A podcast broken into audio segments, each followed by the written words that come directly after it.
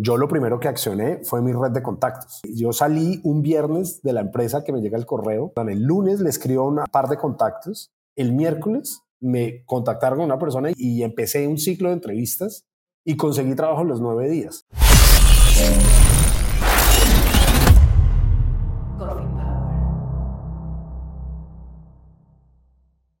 Buscar trabajo suena sencillo, pero no lo es. A veces puede ser hasta un trabajo buscar trabajo.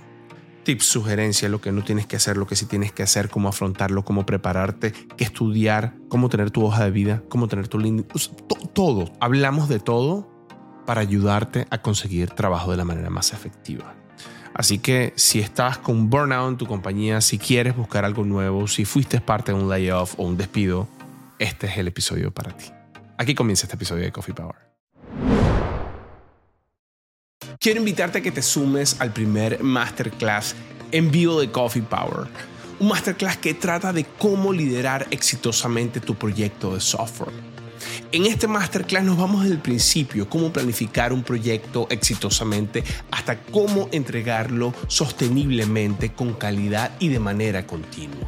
Este masterclass va a durar tres semanas, nueve horas de contenido en vivo, no es grabado, en vivo, y solo 10 cupos en cada masterclass. Así que únete, los cupos son limitados. Espero verte en el masterclass. Bienvenidos, cafeteros, a un nuevo episodio de su podcast Coffee Power.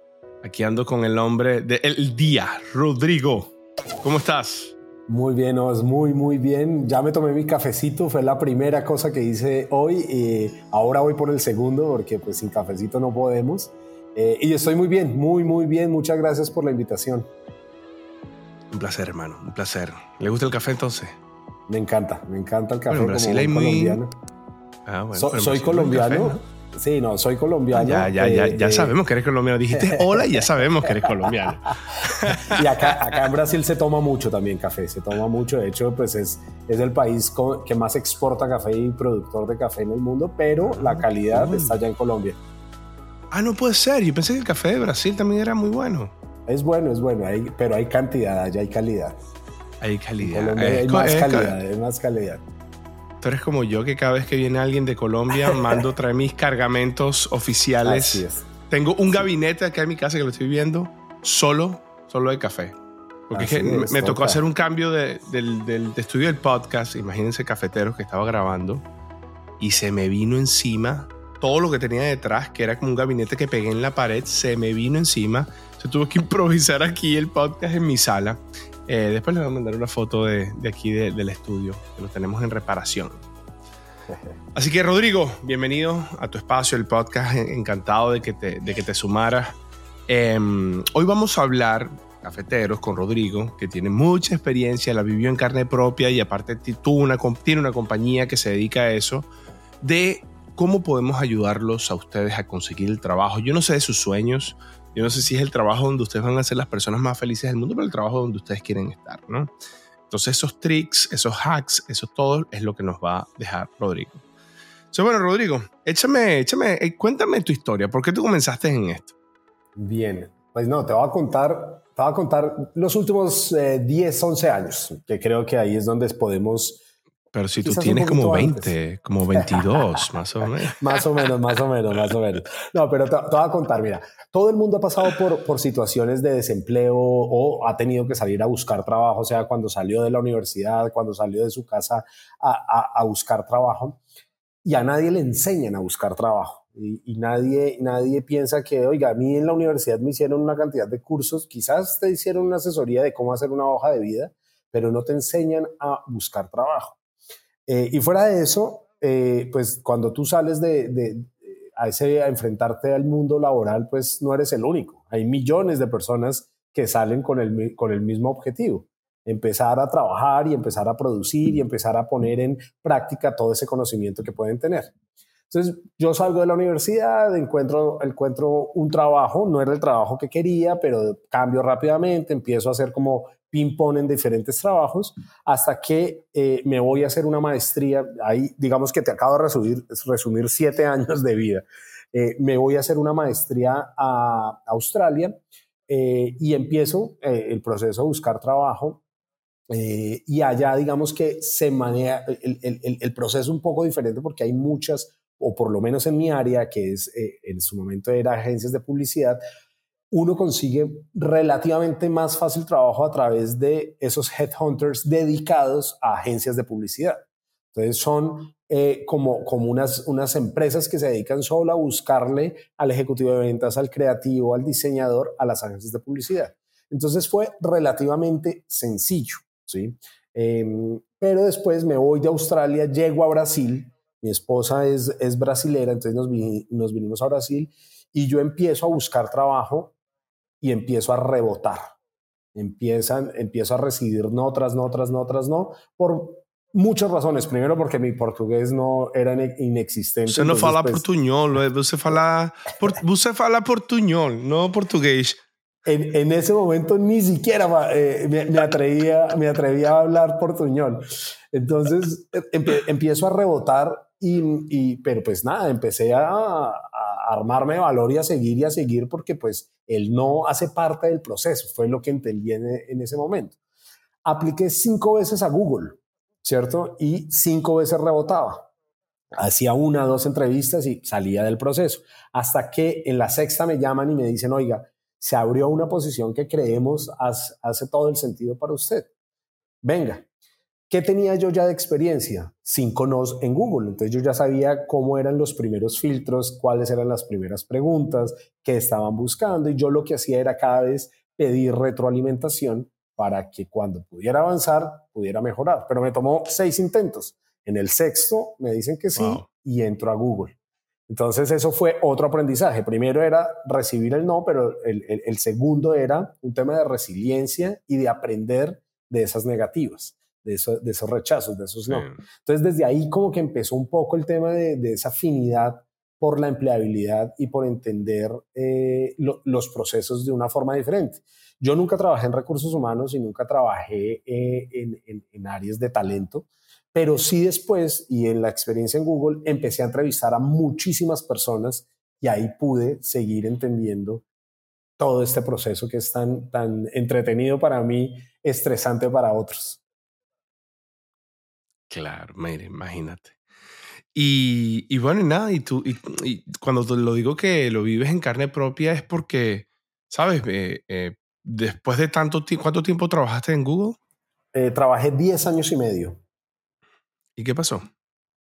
Bueno, te cuento entonces. Eh, diez años y medio en, en, Google, en Alphabet, pero en diferentes equipos. Entonces yo estaba cambiando de equipos dentro de Alphabet cada dos años y medio, cada tres años. Entonces estuve primero en, en el equipo de nuevos negocios, después paso a liderar ese equipo, eh, a tomar una, una, parte regional, después cambio a Waze y después asumo dentro de Waze un rol regional y por eso vuelvo a, a, a Brasil.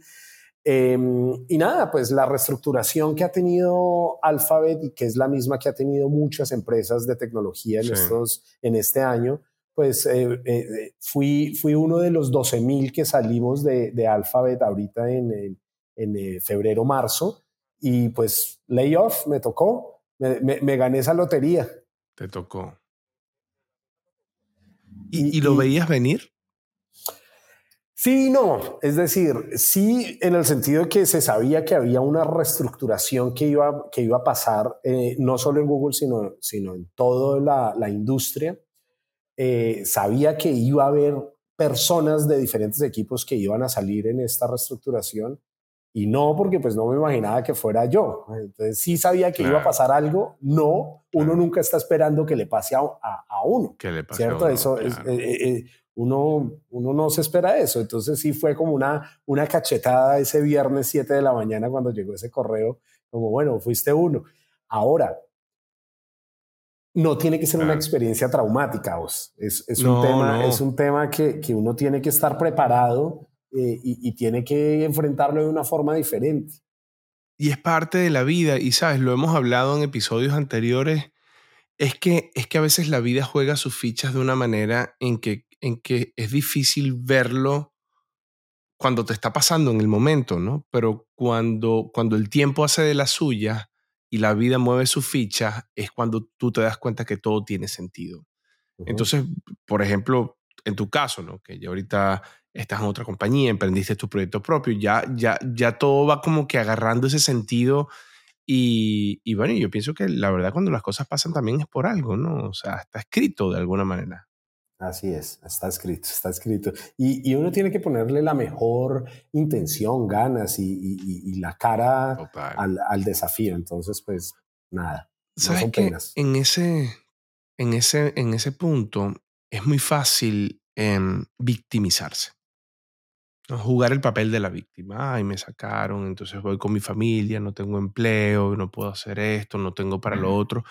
Y te quedas en el ciclo de victimización y pierdes más tiempo jugando la víctima en, que, en, avanzar, ¿no? O sea, si, si, dedicas todo tu tiempo a jugar ese papel, no vas a tener tiempo ni la cabeza para avanzar. Eso es lo que tú dices es fenomenal, porque hay que tomárselo con ganas, con, como dicen en Colombia, con berraquera y avanzar. O sea, si, tú, si tú te pones above the line, ¿no? Ah, eso es un, un libro que, que les recomiendo que se llama The Oz Principle. Este, si ustedes se ponen above the line, los que están below the line son los que están victimizados, above the line son los que no se victimizan y dedican todo su tiempo solo en construir y en avanzar. Las cosas pasan, las cosas evolucionan, algo va a pasar. Entonces así me parece que, que tu reflexión es súper valiosa. Sí, sí, sí. Y, y es, es, algo interesante porque eh, apenas salí, la cantidad de mensajes de gente de Google, pero externa, pues como todo el mundo abrazándome, venga, ¿qué, qué, necesita?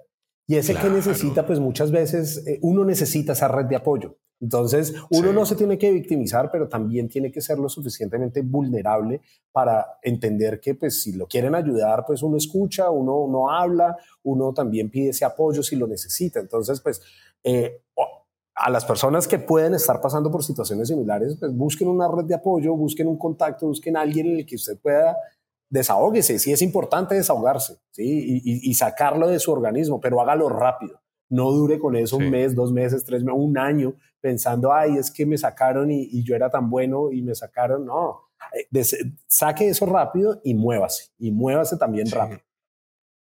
Sí. Y mira, eh, ahora que me estás diciendo eso, yo hicimos varios episodios con recruiters. Em, fueron episodios en vivo, no me acuerdo cuál fue el episodio, pero aquí se los voy a dejar. Y ese episodio, eh, cuando yo les pregunté un poco a los recruiters cómo se sentían, ellos lo que me decían era que a veces los, los mismos perfiles de tecnología, hace dos años, tres años, cuatro años, cuando era el boom, ¿no? O sea, todas las compañías contratando, hasta llegaban a tratar mal a los recruiters. Hasta, ¿sabes? Ni les respondían, los les cuadraban entrevistas y no aparecían. En momentos como estos, es cuando eso comienza a tener un poco de impacto en ti. Si tú fuiste una persona así en el momento de las buenas, ahora donde quizás necesites de los recruiters, em, si actuaste de esa manera, creo que no te va a funcionar mucho. Por eso la importancia de siempre ser warm, ¿no? Como que cálido, eh, eh, buena persona, eh, sabes, hacer lo que predicas em, eh, con todas las personas con las que estás en algún proceso, porque tú no sabes en cualquier momento cuándo te vas a topar con esa persona de nuevo. Mira, y, y, para darte un primer hack que me ha funcionado a mí mucho con temas de reclutadores. Yo, ah, bueno, para eso te cuento una mini historia. De, dentro de los eh, años que duré en Google, esos 10 años y medio, entrevisté a una cantidad de personas y me di cuenta que muchos no hacían bien la tarea y cuando digo muchos, es un 99% de las personas no estudiaban bien el cargo, no estudiaban bien la empresa, no estudiaban bien con quién iban a hablar. Y pues yo di, oiga, esto está pasando algo aquí dentro de, dentro de la empresa que me están mandando a muchas entrevistas que no deberían estar pasando. Entonces empecé a escribir como un manual del buen candidato y del mal candidato. Y lo, escribí con el objetivo de sentarme con los reclutadores de Google a decirle, vea, no me pase más candidatos de esta forma, sino de estos que son los que yo estoy necesitando. Entonces generé una, una buena eh, relación con los reclutadores internos de Google y después solo me pasaban rockstars, eh, eh, porque los ayudé a como afinar esa búsqueda. Filtrar, ¿no? Exactamente. Y, y pasó otra cosa bien interesante después y es, yo puse en práctica ese manual, ese manual y dije, venga a ver si todo lo que escribí ahí lo puedo llevar a la práctica y hace sentido. Y empecé a ir a una cantidad de entrevistas eh, con reclutadores externos de Google. Yo feliz en mi trabajo, pero quería ver qué estaba pasando allá afuera y con empresas, etcétera. Y con los reclutadores que me entrevistaban, una de las preguntas, y aquí era el hack que te iba a dar, una de las preguntas que yo le hacía es, ¿qué otros roles usted está buscando? ¿Qué otras personas usted necesita? Porque yo tengo una red de contactos y los puedo presentar. Y eso me servía para tres cosas. Me servía uno, para ofrecerle valor a ese reclutador, ¿cierto? Porque le iba a ayudar a llenar una posición que tenía. Con el otro contacto los iba a unir, entonces ese otro contacto iba a decir, oiga, gracias por pensar en mí. Entonces estaba también agradecido conmigo y a mí me servía después para, si el día de mañana yo quedaba sin empleo o el día de mañana necesitaba a esa persona que la habían puesto en una empresa que a mí me hacía sentido para venderle, pues lo podía llamar y iban a atender mi llamada mucho más fácil porque los había ayudado en algún momento. Entonces el hack es ese, si ustedes van a una entrevista de trabajo, hagan la pregunta, oiga, ¿qué otros roles está buscando que quizás en mi red de contactos hay alguien que le pueda servir? Mira, qué buen, qué buen hack, ¿no? Qué buen hack. Y, y mira, Rodrigo, para pasar del punto del, layoff ya a la parte de conseguir trabajo, em, a, mí me, me, parece admirable algo que tú, que tú haces y es que tú hablas de esto. O sea, a ti te pasó y tú vienes a Coffee Power y tú lo dices. No, mira, me pasó esto, después de 12 años, 11 años trabajar en esta compañía, pasó esto, cosas que pasan, evolucioné, sigo enfocado y miren cómo estoy. O sea, y, hay veces, eh, Rodrigo, que las personas les da esta pena decir que les pasó algo así, que los despidieron, ¿no? Y, no los, y, les da pena poner el iconito verde de LinkedIn como que, mire, estoy buscando trabajo o no, porque la gente va a pensar. ¿Qué, qué le recomiendas tú a esa persona que está como en ese, entonces, lo primero es aceptarlo. ¿sí? Si, no lo procesas, si no lo aceptas y no, y no te das, eh, no caes en cuenta que eso te pasó a ti, eh, pues no lo vas a poder superar. Eso es lo primero. Lo segundo es empezar a mover tus fichas como las quieras mover. Por ejemplo, yo lo primero que accioné fue mi red de contactos, ¿cierto? Eh, yo salí un viernes de la empresa que me llega el correo. El miércoles eh, eh, perdón, el lunes le escribo a, un par de contactos, el miércoles me contactaron con una persona y, empecé un ciclo de entrevistas y conseguí trabajo en los nueve días. Pero es por un tema, no porque, no porque yo tengo una súper buena red de contactos o porque eh, sea maravilloso yo como, como profesional, sino porque yo llevo preparándome para estos siete años. Yo llevo yendo entrevistas de trabajo y optimizando mi perfil de LinkedIn y teniendo mi hoja de vida eh, al día desde hace siete años. Y eso es una práctica que no hacen las personas. Entonces, como nadie se está esperando que lo van a sacar de la empresa, como nadie está esperando que lo van a, lo van a sacar, pues dejan para último LinkedIn, su marca personal y su hoja de vida no la actualizan hace 10 años y su red de contactos no la, no la utilizan. Entonces el, el mensaje es eso piense que usted está en un mercado muy competitivo y que el día de mañana le puede pasar a cualquier persona eso, ¿cierto? Y empiece desde ya a generar toda su red de contactos y a crecer su red de contactos y a tener sus activos digitales, que es lo que yo digo es su hoja de vida y su, su LinkedIn al día, porque si le pasa mañana, pues acciona todo eso y va a conseguir trabajo mucho más rápido. Entonces el consejo es asimílelo, acéptelo y muévase rápido usando todos los recursos que están a disposición para conseguir trabajo rápido. Claro, claro. Ok. Bueno, Rodrigo, y ahora pasando al tema de ya conseguir trabajo, ¿no? Vamos a suponer que una persona o decidió renunciar, eh, tópico que hablamos en el episodio 10, 110, eh, por ejemplo, contamos una historia súper, súper interesante de una persona que más bien estaba en un burnout, en una compañía donde, donde, donde se sentía muy mal y tomó la decisión de renunciar, se fue. Eh, hay casos de personas que, bueno, pasan por, por layoff, pero todos llegan al mismo punto desde que, sabes, ahora necesito conseguir trabajo, ¿no? Entonces aquí quiero que, tengamos esta conversación para que nos ayude a, que si hay algún cafetero que está pasando por, por una situación similar, ¿qué herramientas puede hacer? O sea, Háblame un poco, por ejemplo, de, ¿hay alguna habilidad que yo tenga que desarrollar para sentarme a buscar trabajo? Em, sí, y varias de hecho, y, pero ahorita la tecnología te ayuda bastante. Entonces, eh, todos conocen ChatGPT. Eh, ChatGPT te puede ayudar una cantidad para eh, encontrar trabajo y prepararte para las entrevistas. Entonces te pongo un ejemplo. eso? Ajá. Tienes tu hoja de vida, ¿cierto? Tienes tu currículum, tu CV. Tú le puedes entrar a ChatGPT y escribirle, darle el comando que actúe como un reclutador, ¿cierto? Y le dices, actúe como un reclutador para esta posición y le escribes cuál es la posición a la que estás aplicando. Entonces, si encontraste en LinkedIn una posición para Google, por ejemplo, volviendo a Google, encontraste una posición para desarrollador Python en Google, entras allá, le escribes esta es la posición y le sumas tu hoja de vida. Entonces le vas, a decir, formúleme preguntas teniendo en cuenta mi hoja de vida y teniendo en cuenta este cargo para que me pueden hacer en la entrevista. Entonces ChatGPT te va a generar unas 5 o 10 preguntas teniendo en cuenta esos dos, esos dos parámetros. Entonces ahí ya puedes prepararte para la entrevista. Pero también puedes ir más allá y le puedes decir, ahora ayúdeme a responderlas. ¿Cómo respondería esas preguntas? Entonces te va a dar una, una respuesta para cada una de esas preguntas teniendo como base tu experiencia. Obviamente yo no te estoy diciendo que te aprendas las respuestas eh, de memoria, sino que uses eso como insumo para tu preparación. Ahora vos, tú podrías ir más allá esa hoja de vida quizás no fue la mejor hoja de vida que tenías tú. Entonces tú le puedes decir a ChatGPT, le, le pasas eso como insumo, le dices, ayúdeme a escribir una buena hoja de vida teniendo esta como muestra. Y le puedes empezar a sumar cuáles son las habilidades, cuáles son los, los requisitos de las empresas y de los roles a los que estás buscando y te va a ayudar a hacer una muy buena hoja de vida. Entonces, esa es una forma sencilla de usar una herramienta tecnológica como ChatGPT para eh, afinar tu búsqueda y para eh, prepararte para las entrevistas. Ok, qué bueno. Bueno, es un buen hack de ver cómo ChatGPT. Sí.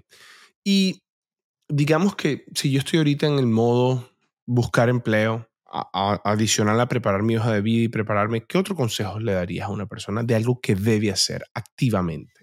Bueno, no, lo primero que yo siempre recomiendo y, yo tengo en, eh, en, este emprendimiento que mencionaste al principio que se llama GoJoey eh, y nos pueden encontrar en gojoey.com, siempre lo que empiezo es un tema de cuál es tu Ikigai. No sé si has oído qué es el Ikigai, pero básicamente es tu misión, cuál es tu gran propósito en la vida.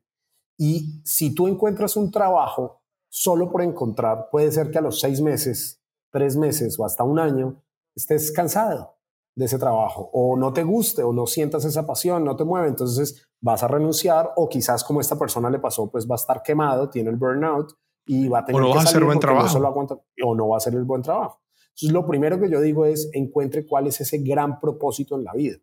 Tú al principio hablabas de, de ese trabajo de los sueños y ese trabajo de los sueños pues es difícil encontrarlo, ¿cierto? Entonces no, no, no todos los trabajos eh, que uno tiene, pues han sido esos trabajos que te llenan, esos trabajos que te inspiran, esos trabajos que tú eh, beneficias también a la comunidad. Pero es una, es una cosa que tienes que ir buscando. Eh, y, entonces el, el, el, primer, la primera tarea que yo le pongo a, los, a, a las personas que están conmigo en ese proceso es, descríbame cómo sería ese trabajo de sus sueños y puede que no es el que vaya a conseguir ahora, pero que uno ya lo tenga visualizado, que uno ya lo tenga proyectado, ese es, ese es un buen camino para empezar. Tú sabes, Rodrigo, que em, yo me he topado mucho con personas, de hecho tengo, tenemos un episodio que es, eh, aquí les voy a dejar cuál es el episodio, se trata de que eres muy bueno en lo que haces, pero no te gusta. Y me he topado mucho con, con perfiles senior, líderes en cargos de tecnología, que llegan a un momento de su vida donde comienzan a... Y yo me lo he preguntado a veces, si esto es lo que yo realmente quiero hacer el resto de mi vida.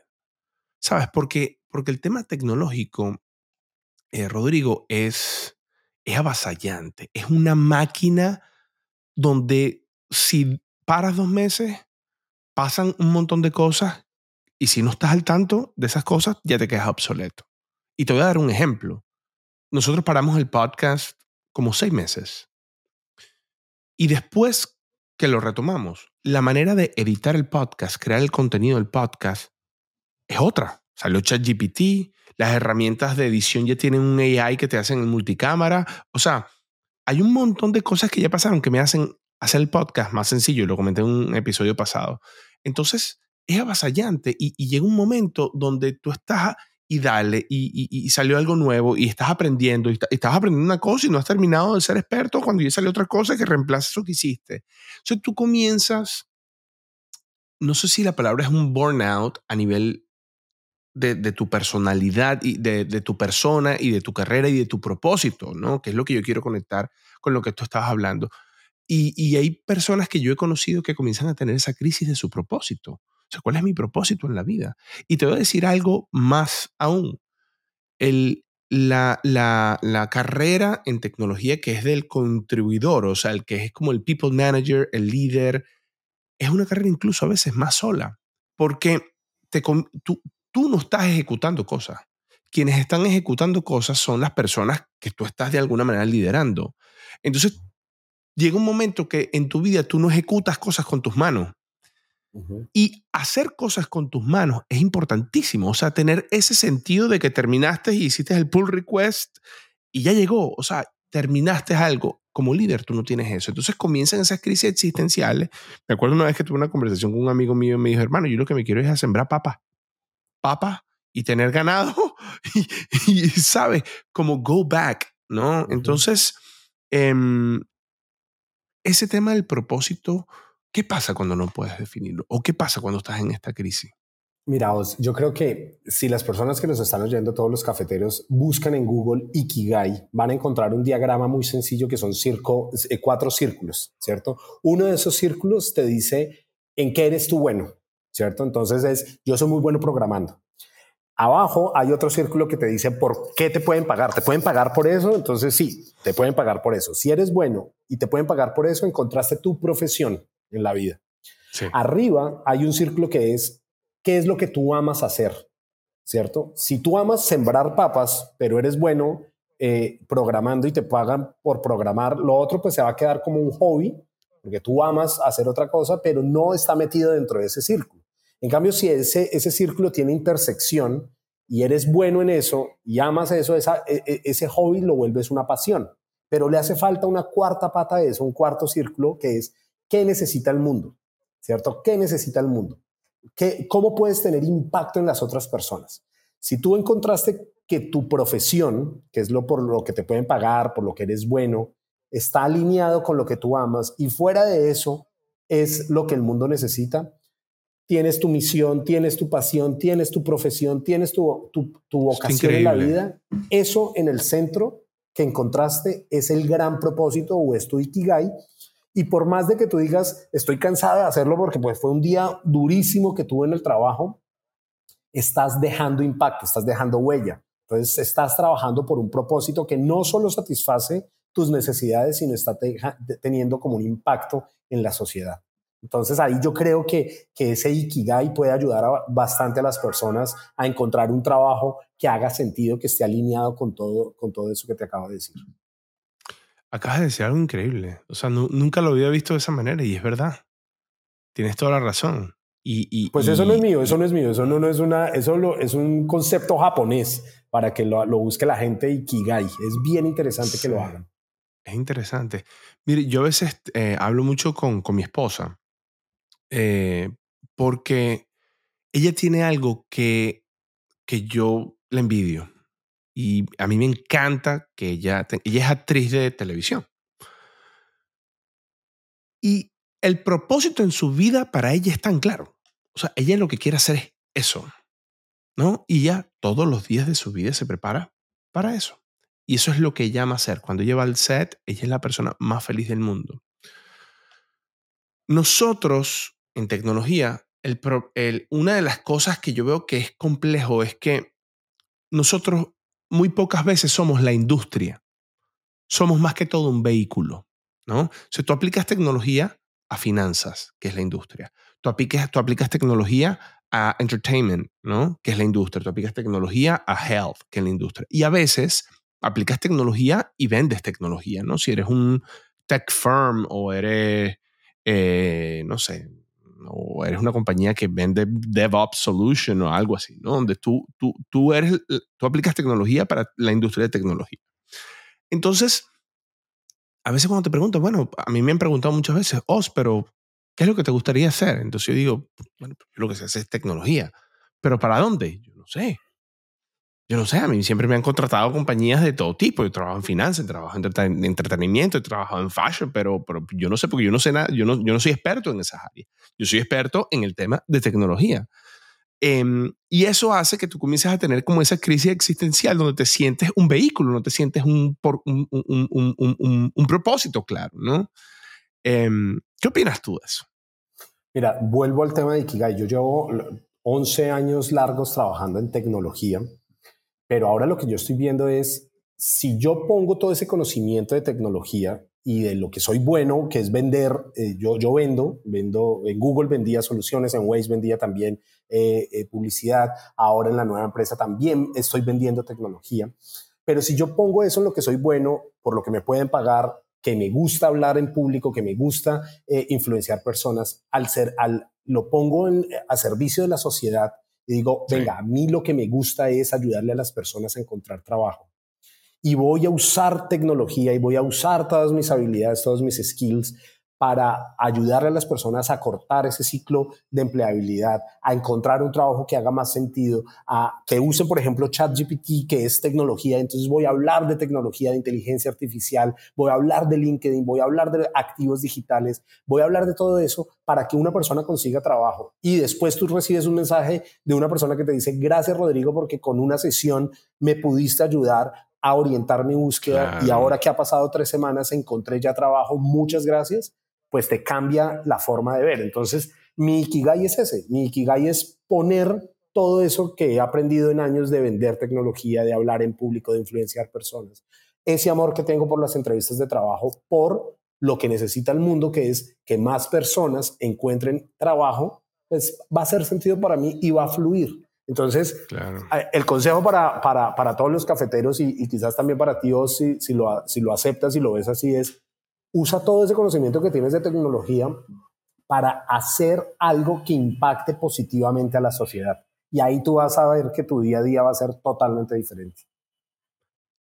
Sí, es interesante. Y, sabes que lo que dices me conecta mucho con el mismo podcast, porque el podcast es la consecuencia de eso, ¿no? O sea, si te pones a ver eh, eh, esto es algo que nosotros hacemos y, por ejemplo, yo o Tito, que hace ciertos episodios conmigo, nosotros aquí drenamos, ¿no? Drenamos sobre lo que nos gusta, que es esto, ¿no? Que es hablar de tecnología para una audiencia que es tecnológica, ¿no? Entonces, eh, interesantísimo y te agradezco mucho el feedback porque, porque de verdad me, me, me cambia un poco como que el, el paradigma de, de no, no, sabía cómo enfocarlo bien y tú muy muy, muy profesionalmente lo pusiste como un framework, como una estructura, así que tiene, tiene muchísimo sentido, ¿no?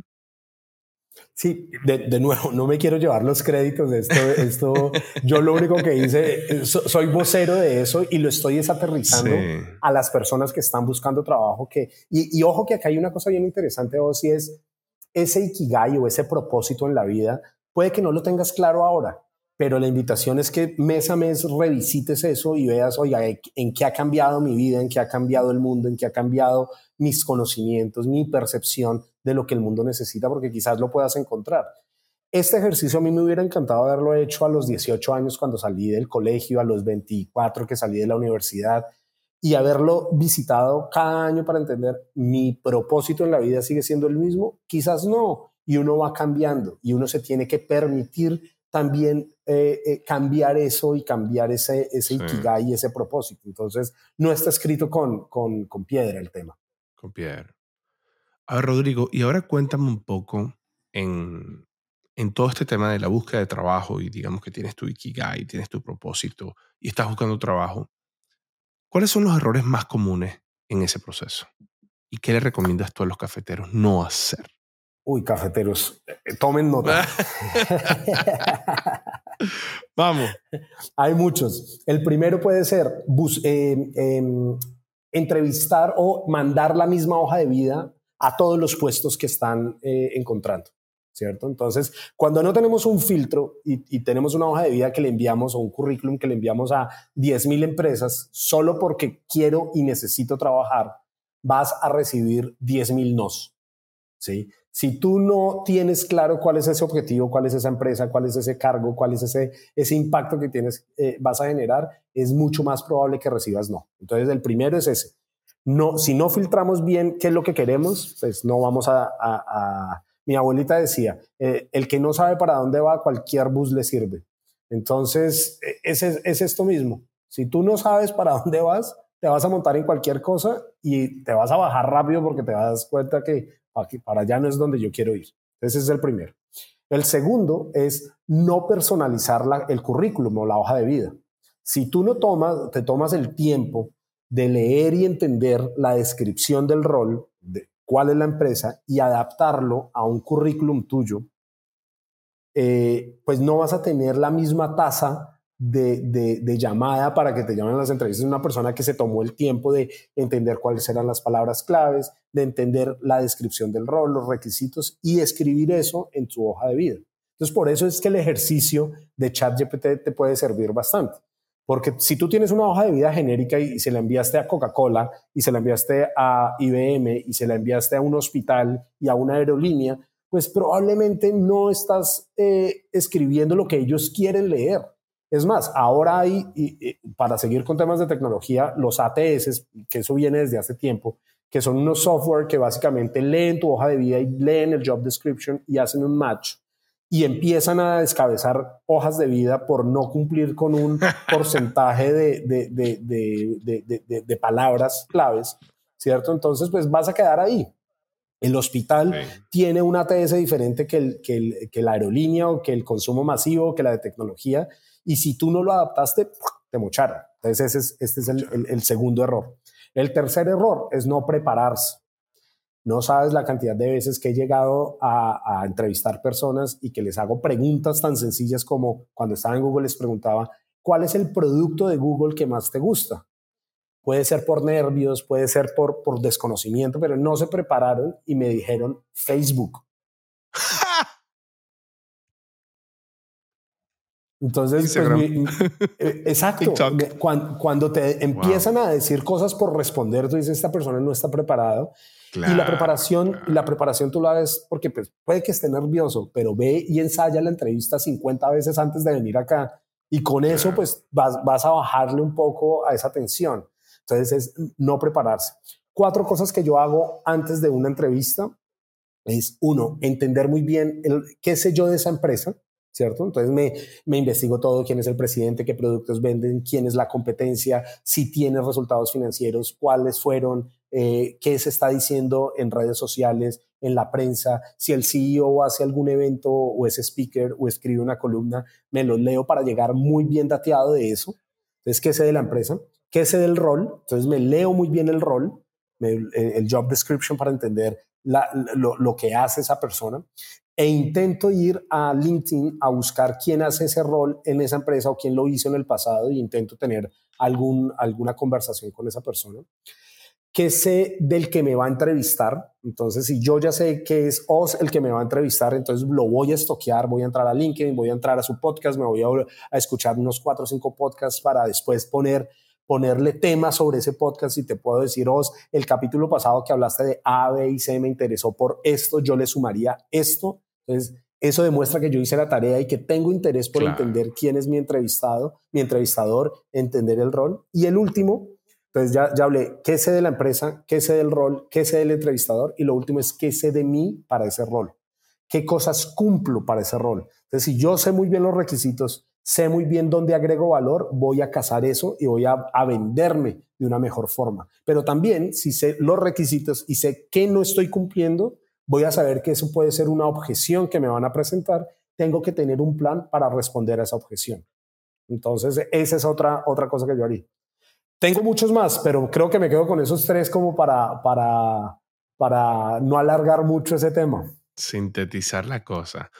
Pero mire, Rodrigo, ahora me voy a poner del otro lado, no es el tópico del podcast, pero, pero me gustaría que, que una persona que se está vendiendo vea este, la otra cara de la moneda. Rodrigo, yo he cometido muchos errores en, digamos, pasar entrevistas de personas que se han sabido vender muy bien. ¿no? Entonces, una persona tiene una entrevista técnica, llega otra entrevista técnica, después llega otra entrevista donde es un filtro, vamos a suponer que yo soy el último filtro de la, de la, de la entrevista, y llego con esa persona que tú dices, wow, sabe de esto, pasó la entrevista técnica, me habló del podcast, eh, se datió de los números de la compañía, o sea, candidato perfecto. Eh, por supuesto, y, es un go, eh, muchachos, pasemos esta persona, va esa persona, se entrevista con HR, pasa todos los filtros psicológicos, es, un sí. La persona se une a la compañía. En una semana, tú comienzas ya a ver comportamientos que es imposible que tú puedas detectar en una entrevista de trabajo. Y en una semana te das cuenta que cometiste un error. Y no, no, te digo que me ha pasado una vez, me ha pasado muchas veces. Comienzas a ver aquel tipo, entonces la persona eh, no es puntual, o la persona eh, no responde eh, los correos, o no sé, no, se presenta, no sé, cualquier cosa comienzan a pasar. Tiene comportamientos raros, es agresivo, es racista, qué sé yo. pero es una persona que se preparó muy bien para el tema de las entrevistas, pero en su día a día no tiene, no, no es la persona que se vendió. ¿cómo, uno, cómo detectar eso? Y dos, ¿cómo, ¿qué recomendación le das tú a la persona que se está vendiendo?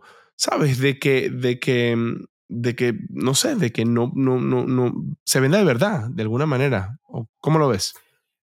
Eh, mira, yo creo que pasan, pasan dos cosas. Me voy a poner en los zapatos también del que es un súper empleado eh, y, se vendió muy bien a la entrevista y la, y la, la empresa en el job description dice, eh, únete a esta compañía que está en crecimiento, que tenemos la mejor cultura, que A, B y C y pasa una cantidad, y se venden muy bien porque eso es lo que también están haciendo las empresas, y la persona entra a esa empresa y se da cuenta que es un ambiente tóxico, que el jefe hace micromanagement, porque también puede pasar eso otro, ¿cierto? Entonces, Pero por supuesto.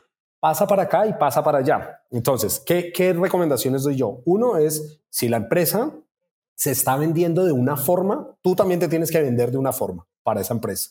Si una empresa te habla eh, mucho más relajado y esa es tu forma de ser y es relajada y haces match y está cumpliendo con tu ikigai y te está hablando del propósito y está alineado con ese propósito en la vida, te tienes que vender de la forma en la que tú sientes que sea ético venderte. O sea, no digas mentiras. Yo nunca le digo a alguien, di mentiras, eh, exagera esto. No, hazlo de una forma natural porque al final pues puede pasar ese tipo de cosas.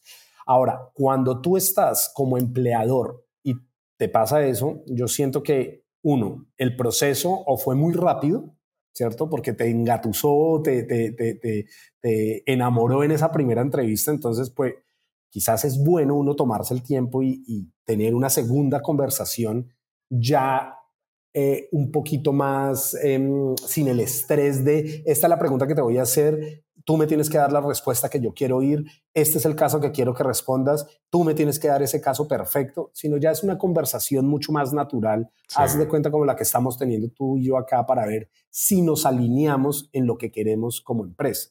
Entonces, muchas veces, a, a mí me ha pasado solo, creo que dos veces en la vida que he tenido esa conversación en la que me llaman después solo para hablar ya, ya sin, sin el estrés de que esto es una entrevista, sino es, una, es un café, vamos a tomarnos un café y ahí poder detectar los verdaderos colores de la persona. Entonces, esa es una, una, recomendación que yo haría. Lo otro es, muchas veces en el panel que entrevistan hay tres perfiles iguales. Entonces está OS, está, tú, está el par y está quizás tu manager, ¿cierto? Mi invitación es, invita, invita a un cross funcional invita a una persona a la que ese, ese, ese rol le reportaría. Entonces, un empleado de esa persona, un, colaborador de esa persona. Invita a personas que tú creas que son totalmente... Eh, invita invita eh, también eh, que sea un panel em, bien ecléctico, llamémoslo así, un, panel también que sea diverso. Invita a mujeres, invita, si hay, tienes colaboradores en, en, otros, en otros países, invítalos también para que empiecen a detectar cosas que quizás tú no estás viendo, pero ellos pueden detectarlo de una forma. Puede pasar y es el riesgo que uno tiene también eh, como entrevistado y como entrevistador, pero hay formas quizás de mitigar eso. Claro, claro. Y, mira, y me voy al punto que tú decías, ¿qué pasa en el caso contrario, no? O sea, cuando la compañía se vende muy bien y, y, y la pregunta ya como, como candidato, ¿no? ¿Qué, ¿cómo puedes estar seguro si realmente la compañía es lo que estás leyendo, lo que estás viendo? Yo creo que eso es más fácil aún, aunque tú cuando eres empleador puedes llamar y, tener referencias eh, con el puesto anterior que tuvo esa persona y, y hablar con el manager anterior y, pedir esas referencias, puedes tenerle y de pronto ahí puede saltar alguna alarma. Eh, uno cuando está buscando trabajo y le ofrecen la oportunidad, yo me tomo el tiempo de hablar con otros empleados de esa empresa para entender, oiga, cómo es la cultura, cómo es ese manager, cómo es el día a día, eh, cumplen con lo, que, con lo que venden y también, y acá es clave, busco ex empleados, porque el empleado que está ahí de pronto está feliz, pero el ex empleado te puede contar otra historia. No me quedo ni con el, si, si yo le pongo una calificación a lo que me dicen cada uno de ellos, hay el que va a hablar pestes que le da una clasificación 1 y está el hijo del dueño que le va a dar una calificación 5. Entonces no me quedo ni con el 1 ni con el 5, me quedo con lo que dice el 2, 3 y 4, porque son opiniones que no están tan sesgadas ni para lo negativo ni para lo positivo. Sí. ¿Conoces Glassdoor? Exacto, Glassdoor, qué lástima que en Latinoamérica no tenga la fuerza que tiene en Estados Unidos, que, que no la siento tan potente, pero Glassdoor es una súper herramienta para eso. Glassdoor, señores, lean Glassdoor. Yo cometí el error de no leer Glassdoor una vez y Glassdoor tenía la razón. Lean y, y, mira que lo que pasa es Glassdoor te da, te da, te filtra muy bien eso, eh, pero yo me, yo buscaría la forma de hablar con la persona y venga, deme 10 minutos, porque en palabras uno puede ser muy, muy rápido en escribir un párrafo de la reseña de la empresa. Pero si tú tienes la conversación de 10, 15 minutos de, con ese ex empleado, y, o con el empleado y entiendes muy bien algo que no te respondió en esa, en esa reseña de Glassdoor, eso, eso es oro molido. Claro. Bueno, Rodrigo, llegamos al final de este súper mega episodio condensado de pura, puros tips de oro de Rodrigo. Así que, hermano, te agradezco infinito todo lo que nos dejaste.